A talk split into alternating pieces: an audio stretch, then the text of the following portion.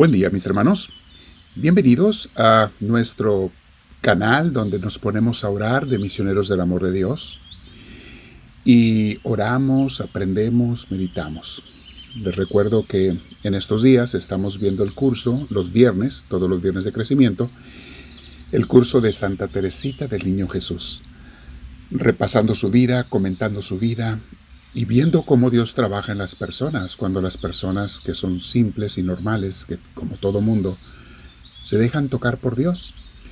No te lo pierdas en Facebook Live, luego está en grabación también en nuestro canal de YouTube, Misioneros del Amor de Dios, en podcasts, está, lo puedes encontrar con Apple Podcasts, con eh, todas las aplicaciones que manejan podcasts una muy conocida y muy popular de música y podcast es Spotify. Spotify lo pueden bajar a su teléfono y tenerlo para que vean también en audio. Los podcasts son puro audio. Para la gente que quiere ahorrar celular, o sea, quiere ahorrar internet y batería.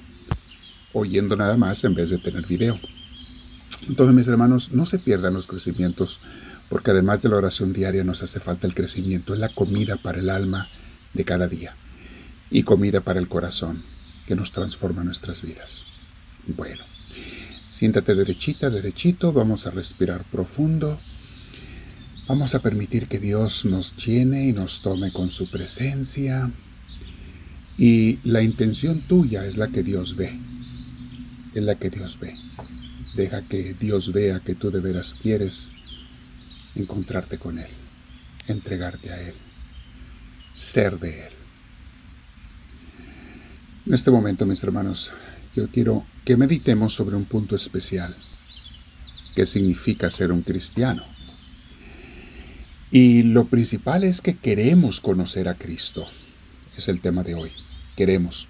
Todo cristiano, sea católico o protestante, no importa su denominación, todo cristiano auténtico, debemos querer conocer a Cristo.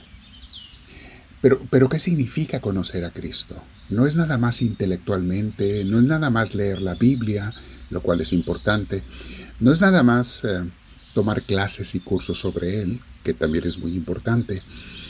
No, es tener una vida personal con Él. Conocer a Cristo es conocerlo de corazón a corazón, no nada más de mente a mente. Conocerlo de vida a vida. Dejar que Dios nos encuentre con Él que Dios entre en nosotros, que Dios nos transforme. San Pablo usa mucho esta palabra en Filipenses especialmente. Vean cómo dice en Filipenses capítulo 3 versículo 10. Dice, lo que quiero es conocer a Cristo, sentir en mí el poder de su resurrección, tomar parte en sus sufrimientos y llegar a ser como Él en su muerte. Palabra de Dios.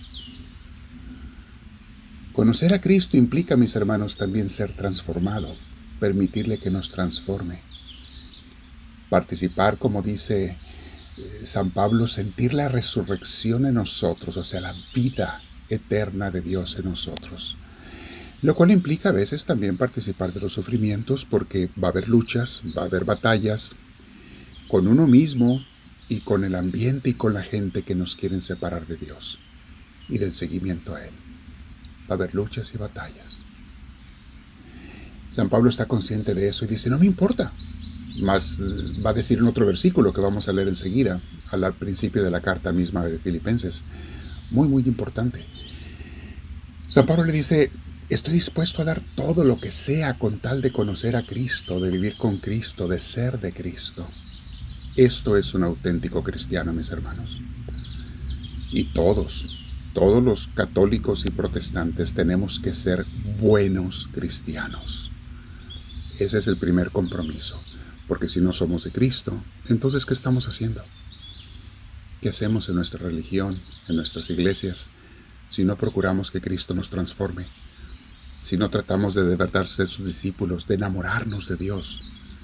¿De qué me sirve la iglesia si no me ayuda o si yo no le hago caso para ser transformado en un amor entero, completo a Dios. Vamos a pensarlo, mis hermanos, y ante Dios en este momento de crecimiento y de reflexión y de oración. Aquí dice San Pablo en Filipenses 1:20, ese mismo tema que estamos viendo. Pero leamos desde el principio del versículo 20. E, el más importante es el 21 en este contexto que vamos a leer en estos dos textos. Es el 21, pero leamos primero el 20 para entender el contexto. Dice, espero firmemente que Dios no me dejará quedar mal, sino que podré hablar con confianza delante de todos. Y ahora, como siempre, tanto si estoy vivo como si estoy muerto, Dios mostrará en mí cada vez más la grandeza de Cristo. Dios la mostrará en mí. Eh, como contexto eh, histórico, esa carta la escribe cuando está en la cárcel. No faltaba mucho para que muriera, para que lo mataran a San Pablo. Estando encarcelado, escribe y les dice a los filipenses que ojalá que pueda ir a verlos, como les dice a otros hermanitos, pero no está 100% seguro, él ya sospecha que lo van a matar. Y aún con todo y eso, él dice, yo nomás no le quiero quedar mal a Dios, porque sea vivo o sea muerto, quiero ser una luz de Dios para los demás. Llegar a ser como Él en su muerte, dice allí, en el, versículo anterior que leímos tres días. Quiero que Dios se muestre a través de mí. Es lo que dice ahora en el 20. Pero fíjense en este versículo 21, que es un versículo clásico, Filipenses 1, 21. Este versículo resume todos los demás que hemos meditado hoy. Dice, porque para mí la vida es Cristo y la muerte es una ganancia. Palabra de Dios. Dice, no me importa lo que vaya a vivir, si un día más o 20 o 50 años, lo que Dios quiera. Para mí la vida es Cristo. No es que si es larga o es corta. Es vivir con y para Cristo. Y la muerte es una ganancia, no es una pérdida, es una ganancia.